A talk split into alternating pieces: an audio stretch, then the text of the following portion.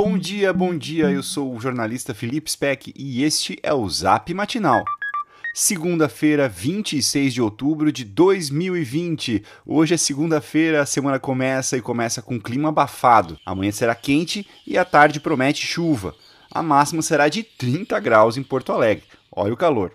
Os países que fazem fronteira com o Rio Grande do Sul, Uruguai e Argentina estão adotando medidas opostas quanto à pandemia de Covid-19 a Argentina prometeu liberar a entrada de pessoas dos países limítrofes a partir do dia 2 de novembro.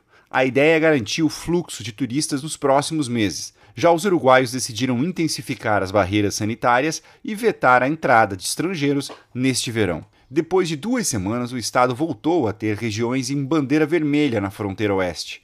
As outras 18 áreas estão em bandeira laranja e não há regiões em bandeira amarela nessa rodada. Ontem, com o sol e as temperaturas elevadas, os candidatos à Prefeitura de Porto Alegre foram às ruas fazer campanha. Faltam três semanas para as eleições municipais. De acordo com pesquisa eleitoral do Instituto Métodos, publicada no Correio do Povo na última sexta, a Manuela Dávila tem 24,9% das intenções de voto. José Fortunati vem em segundo, com 14,2%. Sebastião Melo soma 10,5% e Nelson Marquesan Júnior tem 9,5%.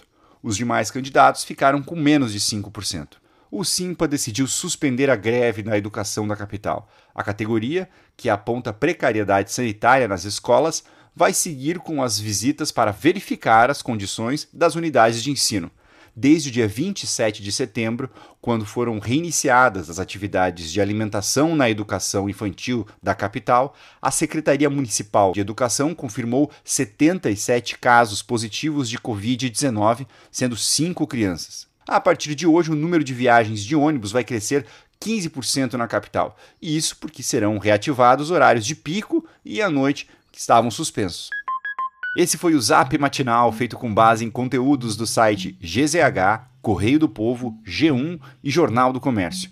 Se você quiser sugerir para alguém também receber esses boletins, o link está nesse texto que você recebeu. Essa é uma realização do Grupo Matinal Jornalismo. Um abraço, fique bem e boa semana!